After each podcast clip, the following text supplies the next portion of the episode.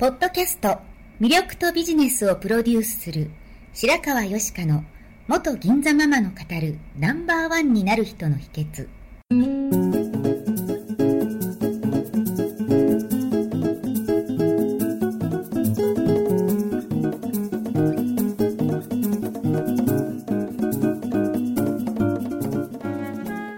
外資系企業の OL から銀座のナンバーワンホステスそしてママに。12年間にわたって多くのお客様や従業員の心理成長に関わり人の本質的な魅力や能力を引き出し業績アップにつながるコーチングを行ってきました。内面世界のケアと外側の世界へのアプローチの両輪でナンバーワンの輝きを放っていく方法を白川よしかがさまざまな角度からお伝えしていきます。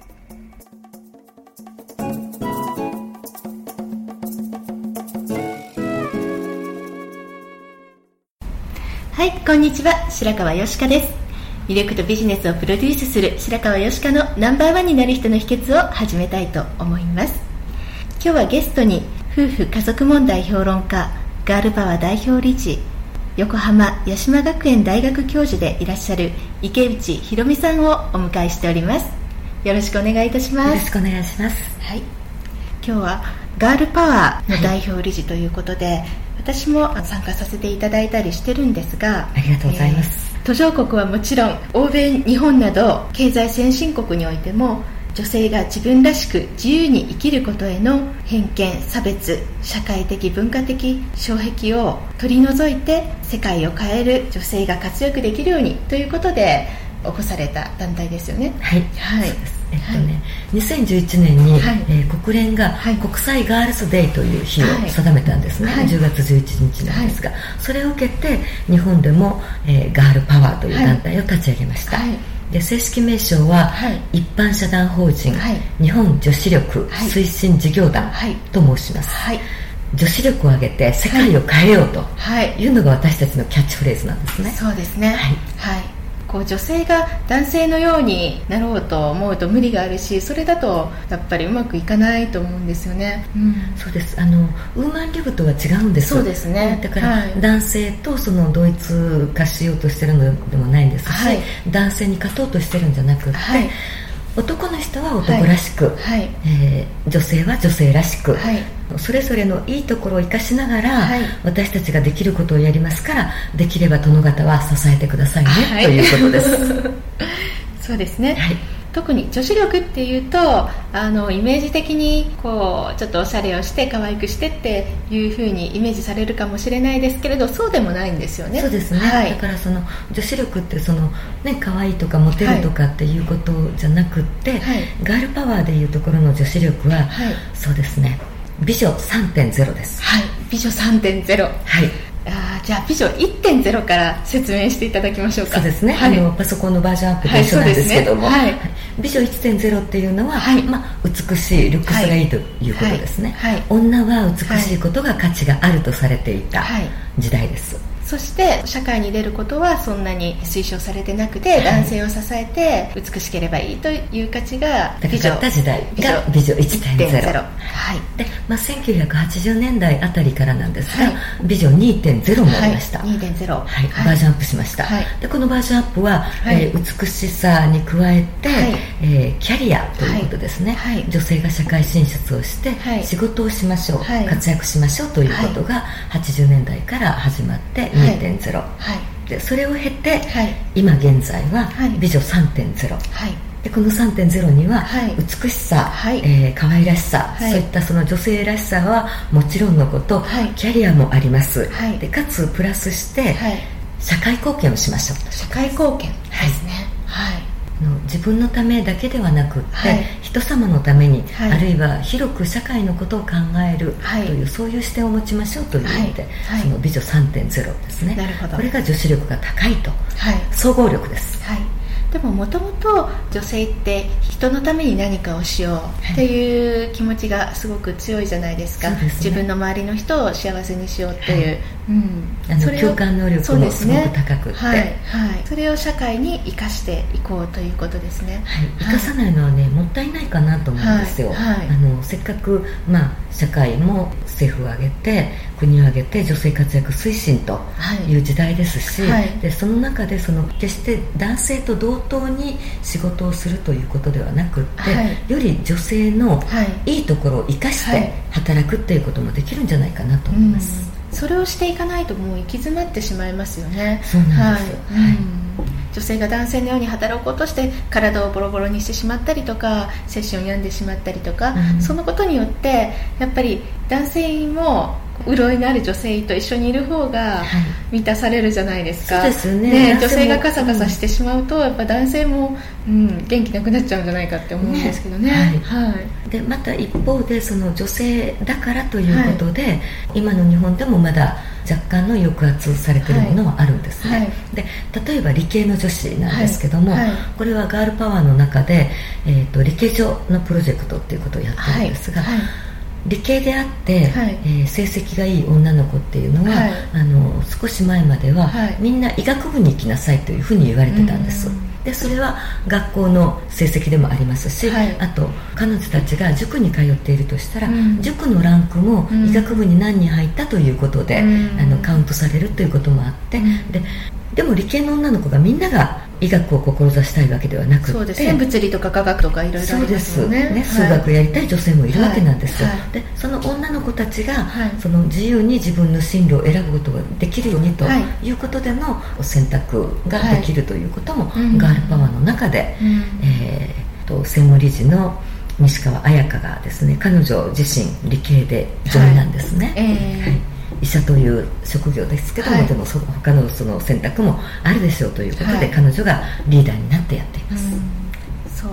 本当に自分がしたいことよりも社会から求められることに従わないといけないっていうのがまだまだあるっていうことでですすね。よね、はい。だからもうそこからもう一つあの進んで、はい。やりたいことがやりたいように、はい。全てできる社会にとうん。いうことを本当に望んでます、はいはいやりたいこと自体その既存の枠の中で考えてしまう人も多いと思いますけれども、まずこう自分の価値基準を明確にしてやりたいことができるようになるといいですよね。そうですね、はい。だからそのどうしてもその日本ってあのあなたはどういう人ですかとかっていうことをはい。きちんと考えるように教育を受けてきていないんですね。そうですね。小学校中学校、はい。はい。で周りに合わせなさいとええ。いうふうなその協調性ばかりが求められてきていたので、はい。そうではなくって、はい。もうそろそろ私はこう思うと、はい。で僕はこうなんだというふうに、アイメッセージでいろんなことを伝えていってもいいんじゃないかなと思います。そうですね。はい。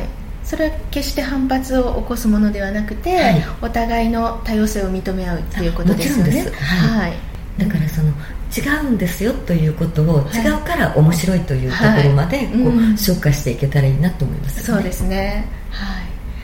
えー今熊本の復興支援もされてるんですよね。はいもちろんです、もちろんですというのはその私自身、はい。阪神・淡路大震災の被災者なんですね。そうなんですね。あの時、うん。まあ、頭を6針の怪我をしたんですけども、えーはいそそれがあったのでもうはい東北で3.11があった時に、はい。もうとにかく神戸大阪の人間はまず最初に駆けつけたんです、うん。やっぱり痛みが分かってらっしゃるから余計に、うんもうどのくらい強いか、ええ。あの辛いかで何が不便かっていうことも分かっているので,、はい。でそれを踏まえて、はい。でもそのえっとね緊急支援も復興支援も女性の視点っていうのが欠けてるなってっていうのが東北の復興支援の時に感じたんですね、はい。はいですから今回の熊本に関しては、はい。女性に特化したはい。復興支援をガールパワーをしています、はいだから例えば、えー避難所にいらっしゃる方が、はい。ブラジャーとか下着を洗って、はい。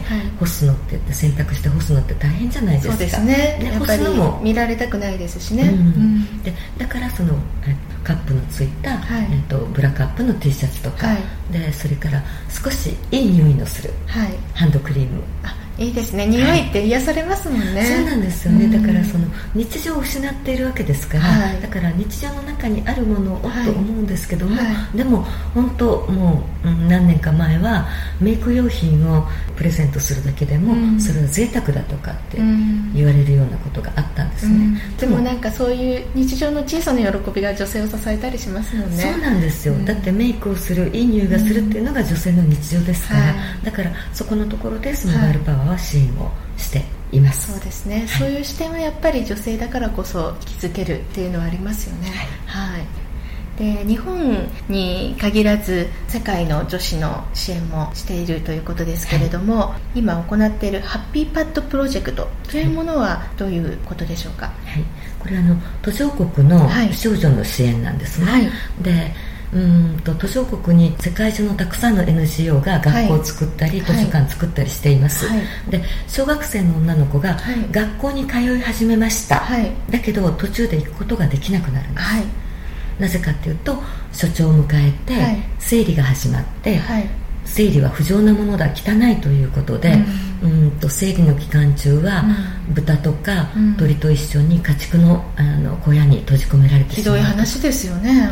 今でもあるんですよ、でそういった女の子たちがその、はい、なぜそうなるのかっていうと、はい、もう決して彼女たちの責任じゃないですよね、はい、で誰も悪くないんです。そうですよね、うん、それは、まあ、尊いことですよねそれはね。そうなんです、うん、だから生理を迎えるっていうことは、赤ちゃんを産む準備が、えー、整うことですから、うん、尊いことなんですけども、そのことが知らされていない、情報が伝わっていないので、だからハッピーパートプロジェクトでは、その女の子たちに向けて、衛生教育とナプキンをお渡しする、うん。はい、でナプキンも、うん、あの石油製品だと、はい、今度焼却の問題とか、はい、ゴミの問題になっちゃいますから、はい、布のナプキンを、はい、えーと、私たちが行っているのはインドの南部なんですけども、はい、えー、タミルナドっていうところなんですが、うん、でそこでその現地の女性たちが布のナプキンを作ることによって、女性の雇用が創出される。でそこでも豊かになって、豊かになっていく、はい、でかつその、えっとね、女の子たちが自分の生理を受け止めることができないっていうのは、はい、彼女たちの母親も知らないからなんですね、はい。うん、で彼女たちの母親が13歳14歳で、うん、えー、この人と結婚しなさいと、うん、親から言われて命令されて結婚して、生理があること妊娠すること、出産することの意味も知らないままに子供を産んでるんです、だから娘にも伝えることができていないんです、はい、はい、だからわけが分かんないわけですよね。そうです、うん、でその今でも世界ではその、はい、出産のために命を失っている女性たちがいるんですね、だって彼女たちのその出産っていうのは本当に一人で小屋の中に入って、はい台が置いてあるんです、うん、テーブルのような、はい、そこに一人で横たわって出産すると、うん、そういうようなことがまだ行われている地域があるんですね、うん、でそうしたことを知っていきましょうと、伝えていきましょうというのも、はい、ガールパワーの,、はい、あの啓蒙活動として行っています、はい。ね、未だにそういうことが行われてるってことなんですよね、はい。うんでそういうことを知っていただいたら、何かしたいと言ってくださる方もたくさん集まってきているので、はい、えーと、ガールパワーは、はい、あの年に1回、チャリティーパーティーを開いてるんですね、だからその直接的にこのパーティーに参加することによって、インドの女の子たちに一人の女の子を助けることができます、あなたが一人参加してくださることで一、人の女の子を助けることができますというパーティーなんです、はい、はい、ここに参加することによって参加費がインドに寄付されるということですね、はい、そうです、はい、えーと、今年は9月9日金曜日なんですが、はい、夜19時から、はい、東京都港区にありますホテルインターコンチネンタル東京ベイで、えー、海の見えるホテルですね、そうです、昨年来ていただきましたよね。はいそうですね。その前も来ていただきましたよね。ね。はい、もう吉川さんには大変お世話になってます。で、あの今年は、えっ、ー、とねベストドレッサー賞も設けますので、はい、吉川さんのその昨年の素敵な、えー、ドレスに加えてですね、はい、また今年もバージョンアップした美女3.0の ドレスで着ていただきたいですよね、はい、ミスの方もいらっしゃったりとか。はい。そうですね、あのガールパワーのユースのメンバーなんですが、えー、ミスインターナショナル、えー、日本代表、はい、2014年のですね、代表の、えー、リラちゃんが、あのとってもやっぱりゴージャスですね。そうですね。やっぱりね、うん、世界に通用する美ですからね。そうですね、はい、あのね1 8 0ンチぐらいあるのかしらって思うぐらい。まあでもヒール履き履いたらそのぐらいになってるのかもしれないですね、ね、もっと高いかもしれませんね、はい、もう本当素敵です、はい、はい、でもやっぱり日本ってそういう例えばフルレングスのドレスを着られたり、できる場ってなかなかないじゃないですか。そうなんですよ、うん、うん、どうしてもこう身近なおしゃれだとかファーストファッションで済ませてしまう人も多いですけれども女子のセルフイメージってやっぱり見た目がすごく関係してると思うんですよね、はい、うん、それで綺麗にしてそういう自分と対面することであもっと前向きになれたりっていうことはあると思うんですね、はい、あると思います、うん、おっしゃる通りです、はい、でそのよく日本でパーティーとかやっても、おしゃれしてきてくださいって言って書いてあるので、本当におしゃれしていくと一、人だけ浮いてしまうことがあるんです、うん、あ分かります、はい、なんかえ、私だけっていう、だからそういった、そのせっかくおしゃれしたのに、恥をかくことがないように、はい、ガールパワーのパパーティーでは、はい、もうどんなにおしゃれをしてきていただいても、はい、絶対に派手すぎるっていうことはないんです。そうなんですね、で例えば、ガールパワーの、えー、顧問が安倍昭恵さんなんですね、安倍総理夫人なんですけども、昭恵さんも、あのフルレングスのドレスでいらっしゃいますから、彼女ももうあの身長も高くって、とってもゴージャスですから、その私たちがそのとっても頑張っても、あの勝てないぐらいの美女がいっぱいいますから、はい、もう負けないように みんなで頑張っておしゃれして、はい、みんなで、はい、えー、っとねイメージを上げていきましょう。そうですね。はい、でまたぜひそういう活動を男性にも応援していただきたいですよね。そうです、はい、もちろんパーティーは、えっとね、はい、毎年なんですけどご参加の方は男性と女性が、はい、うんと偶然なんですけど、ほぼ半数になるんですよ、同じぐらいの数、で、えー、っと私たち女性は頑張ります。笑顔です、と、もうガールパワー一番大事にしてるのは笑顔です、はい。美しい笑顔で頑張りますので、はい、えー、男性が支えてくださる、はい、そういった女性を支えてくださる素敵な男性が100名ぐらいいらっしゃるということですね。すね。すごいですね。はい。やっぱり社会貢献をしていこうという意識の高い方がお集まりになるのでそこでいろんなつながりが生まれたりもしますよね、そうですね、はい、でそこからお仕事になっていく方っていう方もあるんですよ。はい、うん、うん、だと思います、はい、だからガールパワーの私たちメンバーは、みんな何かのプロなんですね、会社を経営していたり、まあ、作家であったり医者だったり、弁護士だったりっていろいろなプロなんですけどもであのその中でで社会貢献活動をしながら、はい、お仕事の中でもそこでこう出会った人たちと仕事で新たな広がりがあるっていうのが、はい、本当にねこの3年すごく驚くほどうん、展開されてるなと思います。すね、すごく素敵なことだと思います。はい、だって価値観が一緒なんですから、ね。価値観とか意識が